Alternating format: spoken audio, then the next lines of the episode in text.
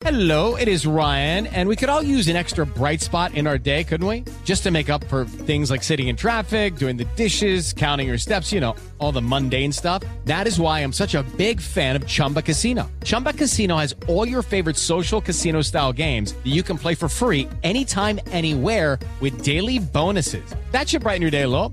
Actually, a lot. So sign up now at chumbacasino.com. That's chumbacasino.com. No purchase necessary. BGW. Void were prohibited by law. See terms and conditions. 18 plus. Ciudadanos informados, informando.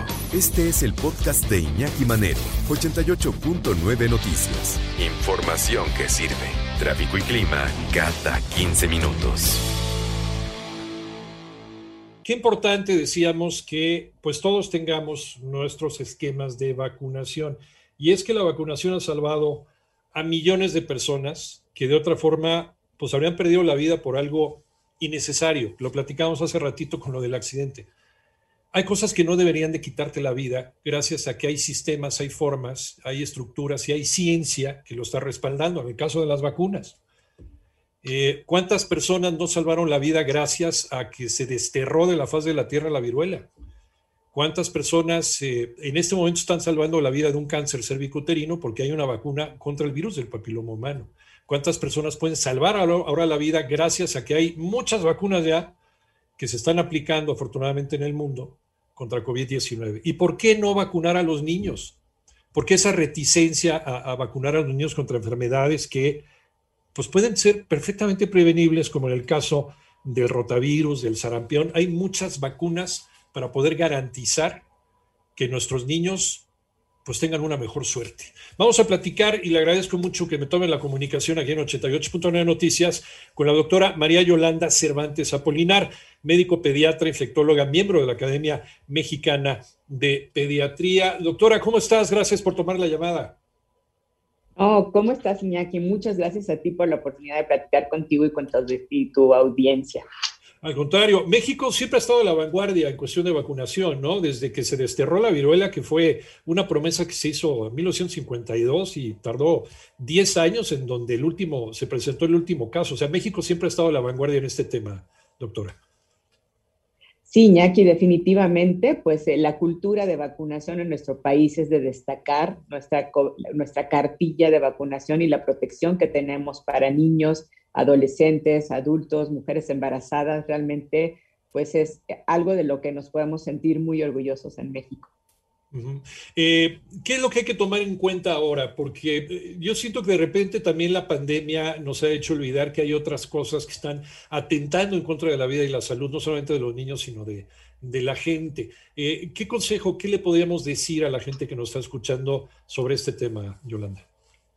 Gracias, Iñaki. Creo que lo primero que donde nos ayuda de alguna manera la pandemia es ubicarnos cómo se ve un mundo sin vacunas. Cómo vemos que solamente con las vacunas es que en algún momento nos, nos acercaremos a esta nueva normalidad, ¿no? Entonces, esto es una llamada de atención y un recordatorio del beneficio de la vacunación que probablemente en el pasado hemos olvidado porque ya son porque ya los beneficios, digamos, lo que tú bien mencionas, la erradicación de la viruela, la disminución de enfermedades muy importantes prevenibles por vacunación, como sarampión, como trosferina, que hacen que se nos olviden, ¿no? Ahora nos damos cuenta, pues, que esto realmente sin vacunas podemos estar en serias eh, dificultades, digamos, en términos de enfermedades, de muertes, y que los beneficios de las prevenciones de enfermedades, como tú bien mencionas, rotavirus, neumococo, sarampión, tosferina, pues están a la mano con las vacunas con las que sí tenemos, para las que sí tenemos acceso, que son estas vacunas que están en el programa de vacunación en nuestro país. Entonces hay que acudir a nuestro médico, al centro de salud, y revisar las cartillas y poner en, al día los esquemas de vacunación que probablemente se hayan atrasado durante la pandemia. Fíjate que si yo le preguntara a la gente que nos escucha, ¿tienes ya, tienes tu cartilla de vacunación? ¿Tienes tus, ¿Tienen tus hijos su cartilla de vacunación actualizada? Yo no sé cuántas personas me dirían que sí, ¿eh? yo creo que pocas. Eh, ¿Cuáles son estos mitos que, que, debemos de desterrar de nuestra vida, ¿no? Sobre las vacunas. Sí, bueno, eh, creo que es una gran eh, pregunta y una gran oportunidad, primero, de pues introducir este término que se ha hecho ahora más famoso con el tema de COVID-19, que ha sido la infodemia, ¿no? Sí. Toda esta pandemia de información negativa o rara o, digamos un poco que lleva a la imaginación, tanto el tanto relacionado con el virus, eh, con los tratamientos o como con las vacunas, ¿no? Entonces, eh, lo más importante aquí, pues, es siempre acudir a estas fuentes oficiales de información, como tú bien mencionas. Hay muchos eh, años de investigación este, atrás del desarrollo de, de, las vacunas, incluso de estas nuevas vacunas que ahora se hablan como que son nuevas, las más nuevas de todas estas, estas tecnologías empezaron a estudiar en los noventas, ¿no? Entonces realmente no es que salieron ayer, ¿no? Y todo esto sustenta el por qué eh, pues es muy benéfico vacunarse para prevenir enfermedades, muertes y como tú lo mencionas, pues tener una mejor calidad de vida, ¿no? Eh, esto, es, esto es con respecto a la importancia de, vacunarse, ¿no? Pero todas estas, eh, vamos, desde luego la mayoría de las vacunas tienen ciertos efectos secundarios, ¿no? Porque sí, finalmente le estás inyectando tu cuerpo algo desconocido y tu sistema inmunológico reacciona. No siempre, a veces, a veces pasa. Pero los efectos indeseables y graves pues, se presentan, están también protegidas por el protocolo científico las vacunas, que es el punto 0001%, ¿cierto? Sí, bueno, esto que tú mencionas es lo, en el caso de investigación y desarrollo de vacunas, el objetivo número uno es seguridad, porque normalmente son eh, productos, en este caso vacunas inyectadas o tomadas, que van a personas sanas normalmente y muchas veces van a personas, eh, ya sean niños o personas vulnerables o mujeres embarazadas. Entonces, dentro del desarrollo de los protocolos de investigación de vacunas, el objetivo de seguridad es el número uno ligado al de eficacia, que realmente las vacunas sirvan para lo que nosotros estamos pensando que pueden servir, ¿no?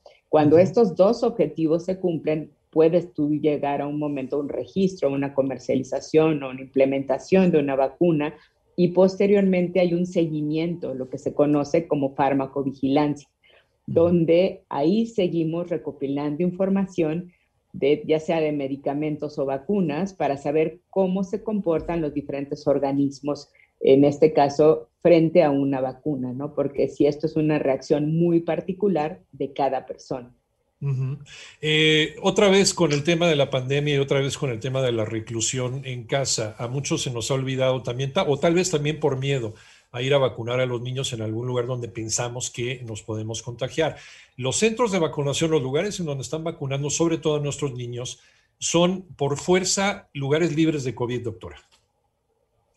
Fíjate que es un punto que destacas importante porque la vacunación en México y los centros para vacunar no han cerrado. Durante la pandemia se ha mantenido tienes razón que hubo pues una cierta precaución de nosotras las mamás probablemente de ir a los centros de vacunación o al médico, pero poco a poco eh, las cosas pues vuelven porque los esquemas se tendrían que poner al día. Si en algún momento nos atrasamos con la vacunación, por ejemplo, contra rotavirus, bueno, pues tenías que ir por tu segunda dosis, ¿no? O si apenas ibas a iniciar esquema o contra sarampión, ¿no? Todas las enfermedades prevenibles por vacunación, hay algunas que requieren, pues con mayor razón, tener altas coberturas para protegernos, como es el sarampión, como es la tosferina, por ejemplo.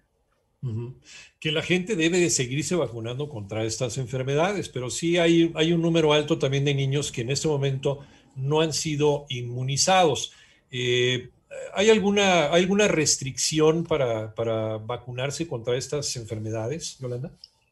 No, en este momento, Iñaki, de hecho, pues están haciendo eh, esfuerzos tanto por las autoridades como todos los que estamos eh, relacionados con el tema de vacunas para hacer un llamado justo a esto, lo que decíamos, revisar cartillas, acudir al centro de salud, acudir con tu médico de confianza, poner al día los esquemas de vacunación y realmente pues volver a esta dinámica que teníamos previo a la, a la pandemia.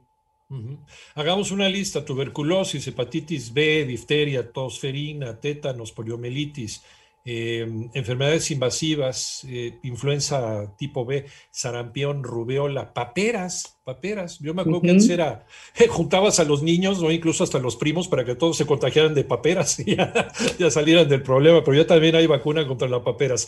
¿Algún, algún lugar en donde podamos encontrar eh, más información sobre la necesidad y sobre la seguridad que nos pueden dar las, las vacunas, Yolanda? Nos quedan unos segunditos. Sí, fuentes oficiales como la de la Secretaría de Salud, la Organización Panamericana de Salud, la Organización Mundial de la Salud, serían las, las fuentes más indicadas para tener la información más completa. Y ahí está toda la información. Es necesario vacunar a los niños. ¿Por qué? Porque esto hace un mundo mucho más libre y mucho más seguro. Doctora María Yolanda Cervantes Apolinar, médico pediatra, infectóloga, miembro de la Academia Mexicana de Pediatría. Te agradecemos muchísimo esta charla, Yolanda. Muchas gracias a ti, Iñaki, por la oportunidad.